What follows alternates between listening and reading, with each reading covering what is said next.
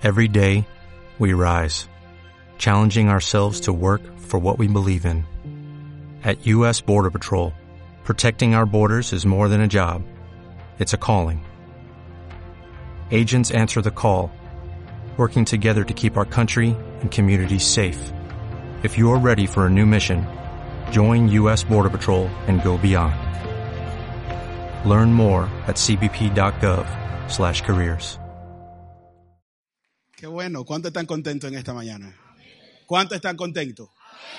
¿Cómo no tener gozo en nuestros corazones si cada día hay un motivo para nosotros agradecerle a Dios por lo que ha hecho en nuestras vidas? Yo creo, hermano, que cuando entendemos el propósito por el cual nosotros venimos a la casa del Señor, vamos a entender dos cosas muy importantes. Y me gustaría que le diga al hermano que está a tu lado, venimos a dar, pero también a recibir. Si no hay esos dos motivos, mejor no movernos del lugar donde nosotros estamos. La palabra dice que David dijo, yo me alegré con aquellos que dijeron, a la casa del Señor iremos. ¿Qué tal si me acompaña de pies? Ya muchos nos conocen, otros no. Hay algunos que tienen la oportunidad de tenernos más cerca porque damos clase en el seminario acá los sábados y nos sentimos honrados por el Señor de poder estar con ustedes en esta mañana, poder compartir la palabra del Señor. Y yo creo, hermano, que en todo lo que nosotros hacemos hay un propósito. Yo no fui invitado la primera vez, por cierto, que fui a Venezuela, fui invitado por la iglesia de la pastora y yo no fui a buscar novia y Dios me dio mi esposa allí. Y me fui tan confrontado que yo decía, pero ¿qué me está pasando? Si yo lo que duré fueron una semana, fue que duré, ¿no? Duré 15 días, nada más, ministrando, predicando en la iglesia madre y en las iglesias hijas. Y, y, oye, Señor, yo no vine a esto, pero me fui allí confrontado. Bueno, y el Señor hizo como Él quiso. El testimonio es muy largo, muy extenso. Y venimos en esta mañana con la disposición de compartir una palabra. Y no vamos a dar charla de matrimonio acá. Aquí está José Ramón para eso y Lenny. Pero entendemos, hermano, que en Dios hay propósito. Dígale al que está a su lado, en Dios hay propósito. Dios no va a unir a dos personas si no hay un propósito de por medio. Pastora Reci, Dios te bendiga. Me alegro de verte. Me alegro de que estés aquí.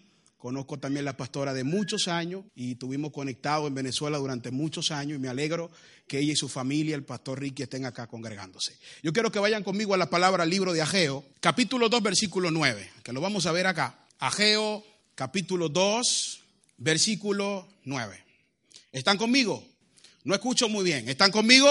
La gloria postrera de esta casa será mayor que la primera, ha dicho Jehová de los ejércitos, y daré paz en este lugar, dice Jehová de los ejércitos. Yo quiero que levante su mano un minuto conmigo. Yo quiero que usted pueda repetir esta oración conmigo. También los que nos están viendo a través de las redes sociales puedan repetir esta oración conmigo. Señor, en esta mañana estoy aquí con la mejor disposición de darte, pero también de recibir. Llegó el momento de yo recibir. Y quiero abrir mi corazón, quiero abrir mi mente para que esta semilla caiga en buena tierra. Soy buena tierra y sé que esta semilla que será sembrada en mi vida, en mi familia, va a producir al ciento por uno frutos. Amén. Puede sentarse, déle un aplauso al Señor en esta mañana. Quiero hablar en esta mañana, estos minutos que, que nos pone siempre al al frente para que nos confronte, pero ya me dieron ya unos cuantos minutos más y quiero aprovecharlo. Quiero hablar de los tres niveles de la gloria. Los tres niveles de la gloria. Dígale al vecino que está a su lado en esta mañana los tres niveles de la gloria. El libro de Ageo nos presenta una triste realidad que se encontraba Israel. Israel se encontraba quebrada, Israel se encontraba confrontada y herida, pero se encontraba en una situación tan difícil y a la vez tan trágica que ellos no podían levantarse como una nación grande como lo eran antes. La palabra dice que Dios usa al profeta Geo y trae una palabra de restauración sobre la iglesia de Israel. Y le dice a Israel que llega un momento de restauración, llega un momento de manifestación de Dios, porque es necesario que nuevamente el templo sea restaurado. Hay algo que me impacta de esta palabra y es que cuando nosotros escuchamos la palabra restauración, siempre vamos a ir a un preángulo muy importante. Porque alguien restaurado es alguien que tuvo en un momento bien, es alguien que dio fruto, es alguien que fue de multiplicación, pero llegó un momento que se apagó. Llegó un momento que se detuvo, llegó un momento donde tal vez cometió un error o cualquier tipo de pecado y eso hizo que la persona, sea hombre o sea mujer, se paralice. En esta oportunidad no me estoy refiriendo a un hombre, a una mujer, sino a toda una nación. Israel vivió tiempo de gloria, tiempo de esplendor, tiempo de manifestaciones sobrenaturales. Pero en el momento que Ageo le profetiza a Jerusalén y a Judá, la palabra dice que el pueblo se encontraba totalmente quebrado. Diga conmigo quebrado. Algo quebrado está roto. Tal vez esta mañana tu corazón está rota, tu familia está rota. Hay un hijo o una hija que se encuentra en una dificultad y una circunstancia tal vez muy difícil. Pero cuando hay una palabra rema de parte de Dios, cuando hay una palabra profética de parte de Dios, Dios va a traer la promesa que te habló durante muchos días, muchas semanas, muchos meses y muchos años. Porque se trata que Dios me dio una palabra. Levante su mano y diga conmigo, Dios me dio una palabra. Y cuando Dios me da una palabra, hay un cumplimiento en la palabra que Dios me ha dado. Entonces Ageo se levanta y dice, llegó el cumplimiento. Israel tiene que despertar. Israel tiene que ser restaurada. Israel tiene que comenzar a vivir nuevamente tiempo de gloria. Israel necesitaba ordenar sus principios espirituales necesitaba ordenar su principio de alabanza y adoración, porque se había desviado. Hay un peligro cuando nosotros nos desviamos. Hay un peligro cuando no tenemos los principios bíblicos claros y podemos adueñarnos de ellos y podemos ponerlo a producir. La palabra dice que Ageo, en este capítulo 2, versículo 9, levanta una de las palabras más convincentes y más fuertes de la generación que le tocó vivir el profeta Geo. Y dice, la gloria postrera de esta casa será mayor que la primera, dice Jehová de los ejércitos. Hay veces que nosotros escuchamos hablar tanto de gloria, tantas predicaciones, tantas enseñanzas. ¿Cuántas veces tal vez yo he predicado bastante de esto? Pero hace unos días, unas dos semanas, tres semanas atrás, Mientras conducía, llegó un momento que el Espíritu Santo me dijo, detente, toma en qué anotar y yo comencé a anotar. Comencé a escribir lo que el Señor me hablaba en ese momento. Y me llevó al libro de Génesis, donde todo empezó, donde comenzó todas las cosas, donde comenzó la gloria, donde comenzó la experiencia más extraordinaria de visitación que ha recibido la humanidad, donde comenzó un hombre y una mujer que Dios lo creó y lo posicionó con un propósito. Y ese primer nivel de gloria, que tal vez poco se predica, poco se habla, porque simplemente lo vemos como una caída, lo vemos como una rebeldía, una desobediencia, o tal vez un error que hubo en un momento determinado cuando Adán se debió y obedeció tal vez más la voz de su mujer, las persuasiones humanas, y cayó de lo que Dios le había dicho que tenía que guardar. Ese primer nivel de gloria se llama eternidad. Diga conmigo eternidad. Ageo, cuando dice esta palabra, y yo quiero que entendamos esto, quiero ser muy claro, muy específico por, por el tiempo. Ageo no está hablando de la gloria de la eternidad. Ageo está hablando de otro tipo de gloria, que no tiene que ver nada con esto. Porque Ageo no vivió la gloria de la eternidad. Lo único que vivieron la gloria de la eternidad fue Adán y fue Eva. La palabra dice que Dios se paseaba con ellos. ¿Dónde? En el huerto. Sentían su presencia todos los días. Dios le hablaba, Dios le ministraba. Allí cuando ellos vivían bajo la gloria de la eternidad no había ninguna preocupación ni por deuda. No había ninguna preocupación por pago, no había ninguna preocupación por enfermedades, no había ninguna preocupación por nada, ni siquiera por suegra, porque no tenían. Ni siquiera por eso era tan buena la eternidad, hermano. ¿Cómo la disfrutaba Adán y Eva? Cómo vivían totalmente en la presencia de Dios todos sus días, disfrutando de lo que Dios le había dado.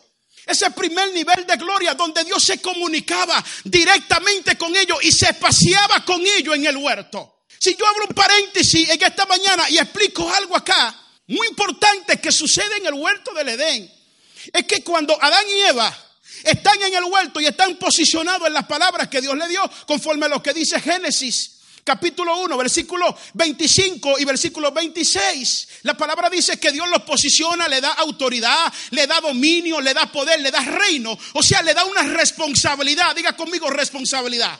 Le entrega un valor precioso en sus manos para que ellos cuidaran de ellos. cuiden de todo lo que yo he creado. Adán, ponle nombre a los animales.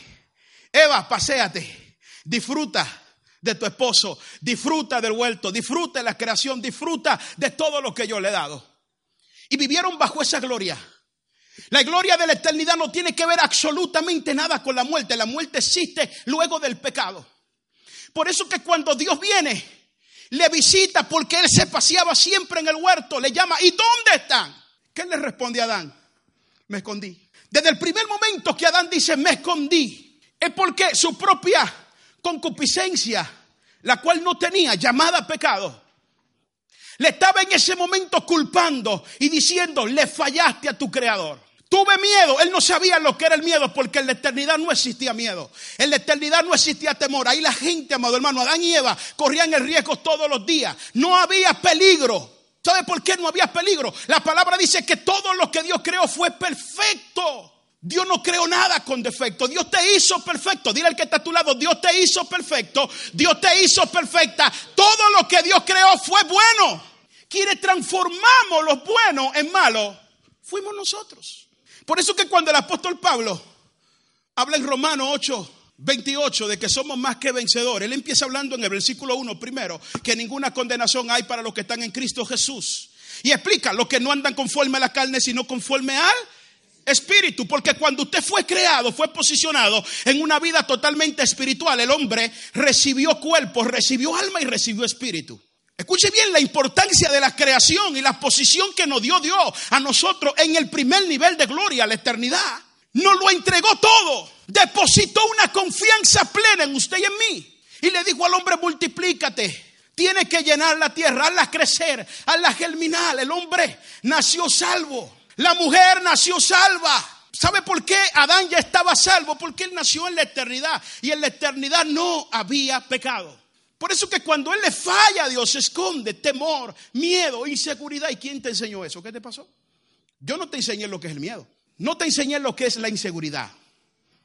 No te enseñé lo que es la falta de confianza. Y aunque Adán quiso culpar a la mujer y decir, no fue la mujer que me diste. La mujer ¿Acaso yo no te di una responsabilidad? Hay gente que quiere escapar de sus responsabilidades, evadir sus responsabilidades. Todos queremos ver bendición en nuestra casa, todos queremos ver bendición en nuestro trabajo, todos queremos ver bendición a nuestro alrededor, pero pocas personas están dispuestas totalmente a entregarlo todo por la bendición que Dios le ha dado. Por eso que Jesús habla de negarse a sí mismo, porque no se trata simplemente de tener un sentimiento y decir yo amo a Dios. No se trata de tener un sentimiento y decir yo estoy seguro que Dios está conmigo. Se trata de tener una convicción de quién es Dios y entender que Dios es Dios por la eternidad, porque Él existió desde el principio y le dio vida a lo que no tenía vida y me posicionó en este tiempo para cosas muy grandes. Y es necesario que yo entienda cuál es mi posición original, porque llegará un día que volveremos a ella.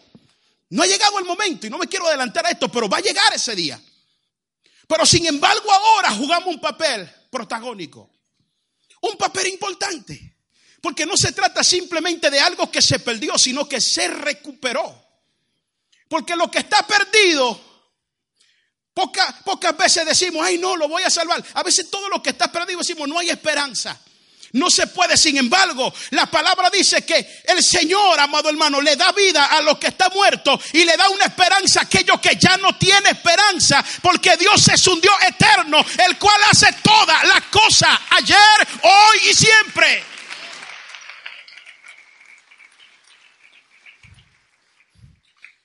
Todas las esperanzas son recuperadas en Cristo. No hay ninguna esperanza que no sea recuperada. No hay nada perdido. Todo es recuperado. Dile a alguien en esta mañana, es el tiempo de que recupere todo lo que Dios te ha dado. ¿Cuántos lo creen? Hágase responsable de esa palabra en esta mañana. Fue la mujer que me diste. No valió que Adán se excusara por lo que sucedió, sino que ambos fueron expulsados. ¿De dónde? Ayúdenme a predicar. ¿De dónde fueron expulsados? Del huerto. Porque todo tiene consecuencias. La gente a veces hace las cosas, pero no mide las consecuencias de lo que va a pasar de luego de lo que nosotros hacemos. Entonces fue expulsado del huerto. Todo lo que Dios dijo que iba a hacer en la eternidad dejó de ser Porque Adán le dijo, hasta hoy se acabó de que tú todo lo tengas fácil aquí comiendo lo que tú quieras. Va a trabajar y con el sudor de tu frente te va a mantener. Eva, tu producción iba a ser muy fácil. Te iba a parir y te iba a dar cuenta. Te iba a acostar y al otro día amanecer con el muchacho en la mano. Pero a partir de hoy tú darás a luz con dolor. Hay consecuencias de lo que nosotros hacemos. Se pierde esa conexión de la primera gloria, la eternidad. Esto es muy profundo y requiere de un tiempo muy extenso que no lo tenemos. Pero quiero ser muy claro en este principio de gloria. Y es que Satanás pensó que todo terminó cuando Adán y Eva le fallaron a Dios. Que él logró su objetivo. Que él logró su alcance total para que no hubiese una esperanza y una solución al error que había cometido Adán y por supuesto Eva. Pero Génesis 3.15 es difícil eh, que yo le dé toda la cita bíblica a proyección, porque yo uso muchas citas bíblicas, le di tres nada más y he usado ya como ocho. Génesis 3.15 dice, pondré enemistad entre ti y la simiente tuya, esta te va a herir en la cabeza y tú le vas a herir en el calcañar. O sea, la primera promesa de restauración de gloria está aquí. O sea, todo no va a terminar con la caída de Adán y de Eva. Viene un tiempo de restauración. Viene un tiempo donde todo volverá a ser y donde todo será recuperado. Ahora, vuelvo y reitero, no es de esta gloria que habla el profeta Ageo.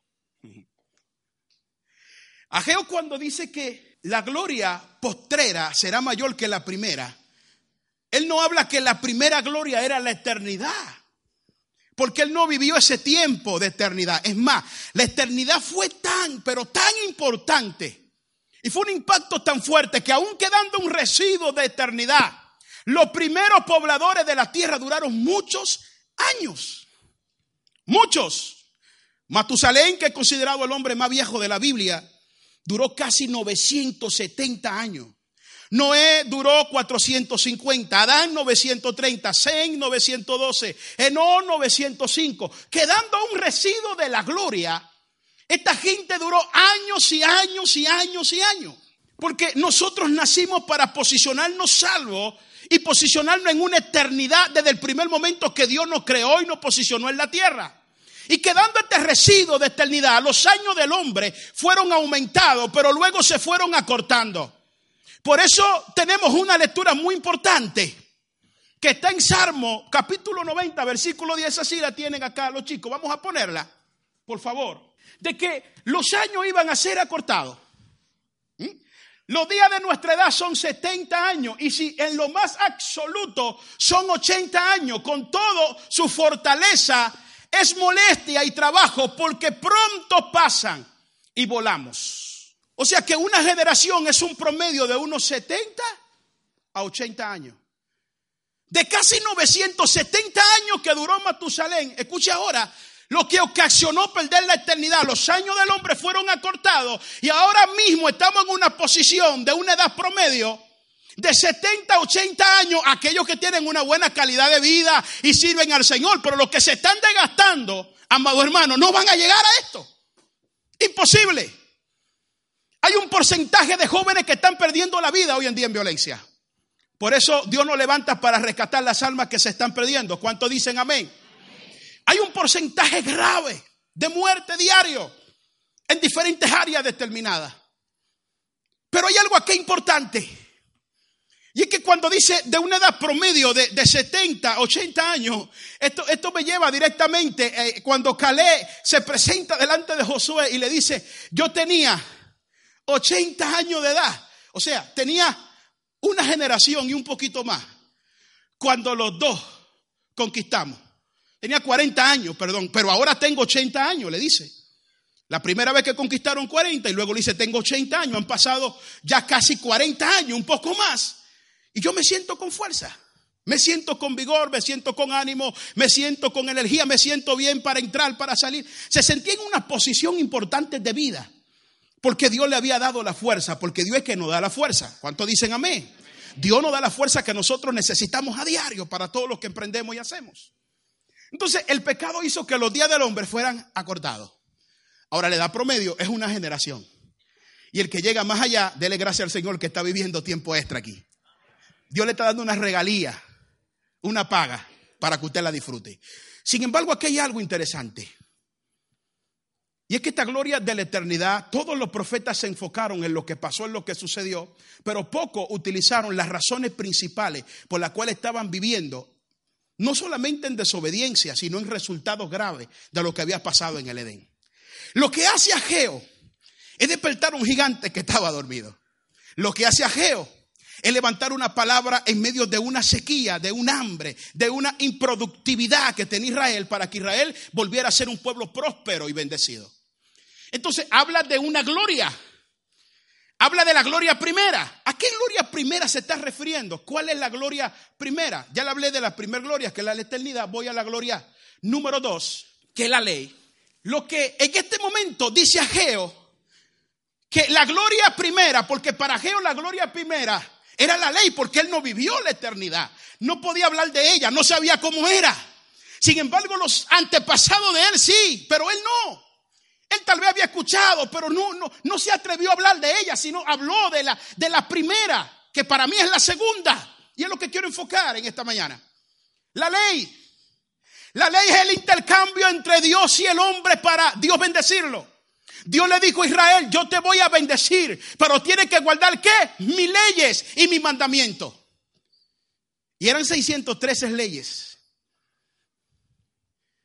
A veces creemos que eran 10 mandamientos. No, no, 613. 603 más 10 mandamientos, 613. Y tenían que guardarlo. Había leyes hasta sanitarias.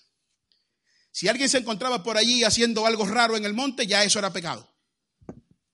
Sí, porque había leyes hasta sanitarias. Entonces, el profeta habla de esta gloria, la gloria primera, habla de la gloria de la ley, donde la gente tenía que ofrecer animales para perdón de su pecado, intercambiaba la sangre de un animal para recibir redención. Es fácil cuando nosotros utilizamos a alguien para recibir un resultado. Pero cuán difícil cuando usted que tiene que esforzarse para usted hacer posible los resultados que usted quiere ver. Cuán difícil cuando usted tiene que ser responsable de lo que tiene que hacer y decir, yo tengo que hacerlo, tengo que esforzarme, yo tengo que... Y te proyecta para hacerlo. En la ley, ya Jehová no se paseaba como en el huerto, sino que Dios le hablaba a quién? A un hombre. Y hubieron distintos hombres que tuvieron la experiencia de escuchar la voz de Dios. Uno de ellos fue Abraham. Capítulo 12, versículo 1 de Génesis, deja tu tierra y tu parentela y voy a hacer de ti una nación grande, voy a bendecir a quienes te bendigan y voy a maldecir a quienes te maldigan y tu descendencia va a ser innumerable. Dios siempre trabajó con número. Y el número es descendencia. O sea, la gloria de Dios revelada hacia su pueblo es que la iglesia crezca, es que el pueblo aumente y la gente sea prosperada en todas las áreas. Se ha prosperado primero en lo espiritual, se ha prosperado también en lo físico, pero te ha prosperado también en lo material.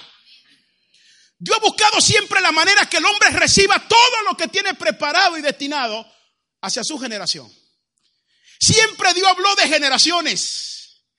Yo no sé cómo hay gente perdiendo su tiempo y están ocupados simplemente en el presente y enfocado en su problema. Cuando Dios le está hablando, ocúpate de algo importante porque voy a hacer contigo algo muy grande y voy a levantar una generación después de ti, la cual estará en tus lomos y tú eres responsable de que esa generación me busque, de que esa generación viva bajo mi voluntad y mi presencia. Pero muchos nos enfocamos simplemente en nosotros, en lo que nosotros necesitamos y queremos. La ley era un intercambio de bendición. Total. Por eso cada vez había más pecado. Cada vez había más problemas. Se levantó el tabernáculo y en el mismo tabernáculo había una división. Estaba el lugar santísimo, estaba el lugar santo, estaba en los atrios, la gente estaba afuera esperando que Dios le hablara a Moisés, que saliera y le dijera que Dios le habló. La gente vivía de recibir una palabra a través de otro. A ver qué me va a decir hoy Dios. La gente esperaba el momento que descendiera la gloria de Dios en el tabernáculo porque sabía que cada vez que descendía la gloria de Dios había un mensaje poderoso de Dios revelado ese día. No hubo una persona que pudiera sobrepasar sus límites y cumplir esos 600 y algo de mandamientos, 613 mandamientos y decir, yo soy fiel yo lo cumplo. Porque todos cometían errores. Moisés era considerado el hombre más manso en la tierra. Y el más manso de la tierra Dios le habla justamente antes de la conquista. Háblale a la roca. Y estaba tan frustrado, tan desanimado. Y estaba molesto, muy molesto, con él mismo y con la gente.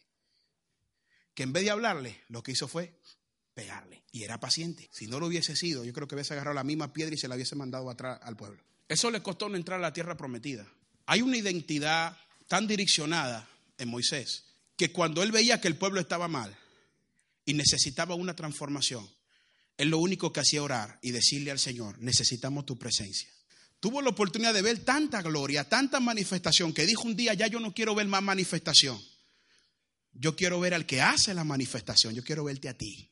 Pero es que no hay hombre que vea a Dios y viva, no sé cómo vas a hacer, pero yo quiero verte a ti. Cuando tú aprendes a tener una conexión con Dios, esa conexión te va a llevar a niveles poderosos espiritualmente. Y vas a comenzar a recibir respuestas específicas en áreas determinadas que tú tienes durante muchos años esperando. Tal vez Satanás pensó que te destruyó por cualquier desesperación que tuviste, cualquier error. Tal vez piensa que no, no, no, no. Dios es Dios sobre todas las cosas. Y Dios tiene un propósito en todas las cosas.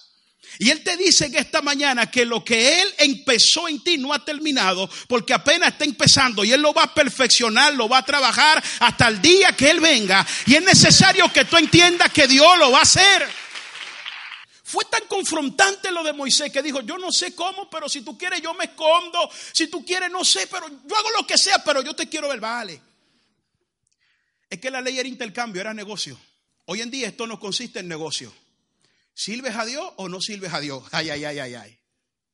Aquí no hay negocio con esto. Señor, ¿te amo o no te amo? No, no, no, no, no. Tú tienes que estar claro si ama o no ama. Si hace o no hace. Si eres fructífero y fructífera o no lo eres. Se puso en un huequito para cuando pasara él viera. Dice que solamente vio parte de su espalda a su costado y cayó como muerto. Yo creo que comenzó a orar ahí mismo. Ya, ya, yo no quiero seguir viendo más porque cayó inmediatamente. Pero ¿sabe qué sucede?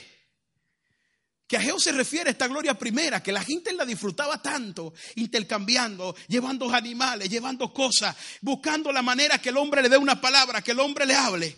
Que ese día se levanta y dice, ustedes no saben lo que viene ahora. Porque la gloria postrera, que es la tercera y la última, quiero hablar, la gloria postrera va a ser mayor que la primera. O sea, no van a ser las leyes, no van a ser los mandamientos, no van a ser eh, las profecías, no van a ser los tiempos, los cuales Dios se movió y Dios trajo una palabra. Porque a partir de ahora viene un antes y un después. Porque el que empezó a hacer la obra un día y el hombre la debilitó y el hombre hizo que eso fracasara por su pecado, vendrá nuevamente para traerla, para restaurarla y la va a traer a través de Jesús por medio del impacto y la impartición del Espíritu Santo.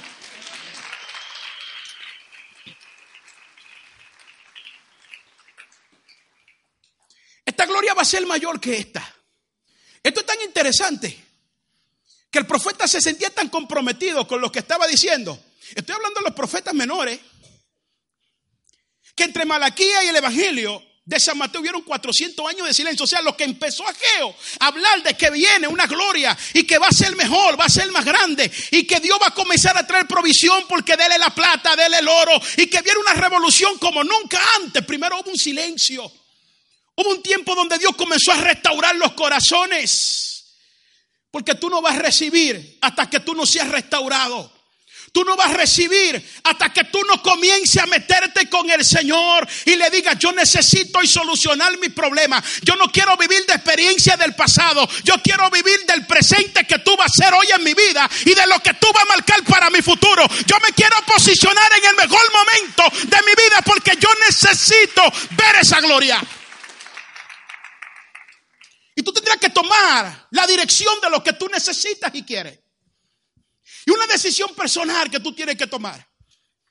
Y cuando Ageo suelta esta bomba, viene esta gloria y ustedes no la conocen. Pero le aseguro que la postrera que viene va a ser mejor que la primera. Imagino que esa gente abrió la boca y dijo, ¿qué? Sí. ¿Mejor que cuando se abrió el mar? Sí. Mejor cuando, sí. Mejor que cuando andábamos en el desierto y no necesitábamos nada, sí. Mejores de lo que nos contaron nuestros antepasados cuando bebieron agua y se convirtieron en dulces porque eran amargas. Sí.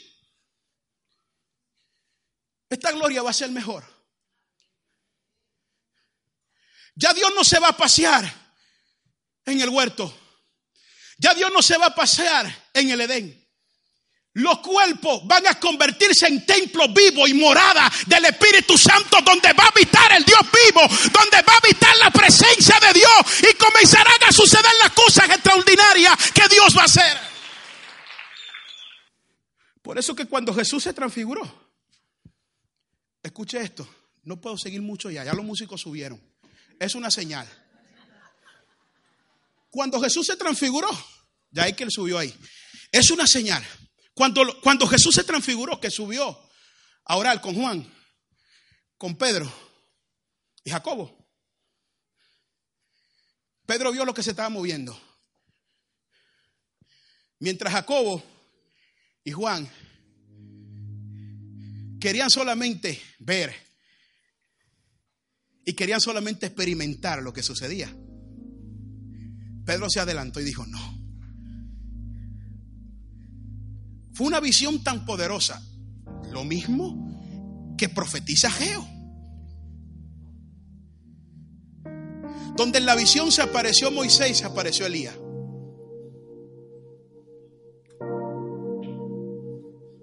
Moisés representaba la voz de Dios para todas las generaciones. Elías presentaba, representaba el enlace profético. Y Pedro dice, vamos a hacer el tren ramada. Una para ti, Señor. Una para Moisés y otra para Elías. Hermano, había tanta gloria, tanta presencia.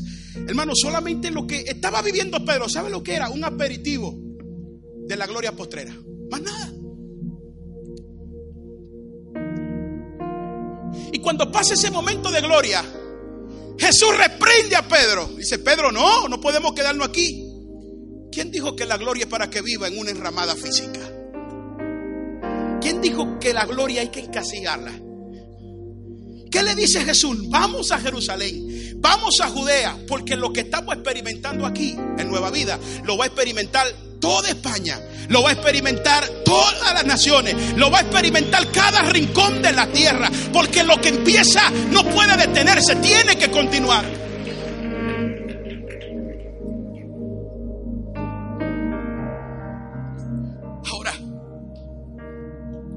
De pie, por favor. Y escuche esto más. En la gloria postrera. La palabra dice que Jesús predicó bajo el poder del Espíritu Santo. San Mateo 4:23 recorrió Jesús toda Galilea, toda Jerusalén, predicando y enseñando el Evangelio del reino sanando los enfermos, las enfermedades, le traían los lunáticos, los paralíticos, toda la gente necesitada. Y todos recibían.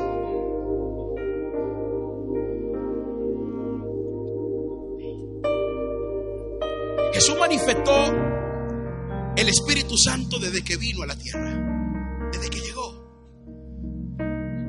La voz de Dios se escuchó cuando fue bautizado y dijo, este es mi hijo amado en quien yo tengo complacencia. La gloria postrera es la manifestación más grande que puede existir de Dios aquí en la tierra. No se trata de una experiencia. Escucha esto, iglesia. No se trata de una experiencia. Se trata de una ética de vida. En la presencia de Dios no vivimos segundo. En la presencia de Dios vivimos siempre. Vamos a vivir en la presencia de Dios donde quiera que nosotros estemos. La gente que está a nuestro alrededor va a darse cuenta de lo que nosotros somos, porque van a ver en nosotros algo totalmente diferente. No hablamos igual. Somos determinados a cosas mayores. Y Dios nos ha posicionado justamente en este momento para esa gloria. Pablo fue un poco más profundo y con esto oro, cierro. Cuando Pablo se les preguntó acerca de Cristo, ¿sabe qué habló Pablo? Habló del estado original del hombre Y habló de esa gloria que yo empecé hablando, la eternidad. Dijo que un día nuestros cuerpos serán transformados. Y que lo corruptible no va a heredar lo incorruptible. Y que cuando nuestro cuerpo sea transformado, vamos a entrar al cielo. Y vamos a estar con el Señor. Y vamos a estar un tiempo. Y vamos a volver luego a un gobierno. Y tiene que volver el estado original, tiene que volver la eternidad nuevamente. Si algo hace que Satanás se enfade en este tiempo con la iglesia, es que cuando nos posicionamos de los principios bíblicos, entendemos de que cuando Cristo vino, Cristo vino a darnos vida y apartar toda muerte de nuestros otros. La palabra dice que pasamos de muerte a vida y dejamos una posición de pecado para ocupar una posición de vida y vivir una experiencia extraordinaria de salvación con Cristo. Tal vez muchas cosas que pasen por tu mente en esta hora. Pero yo quiero hacer una oración. Quiero que cierres tus ojos allí donde estás.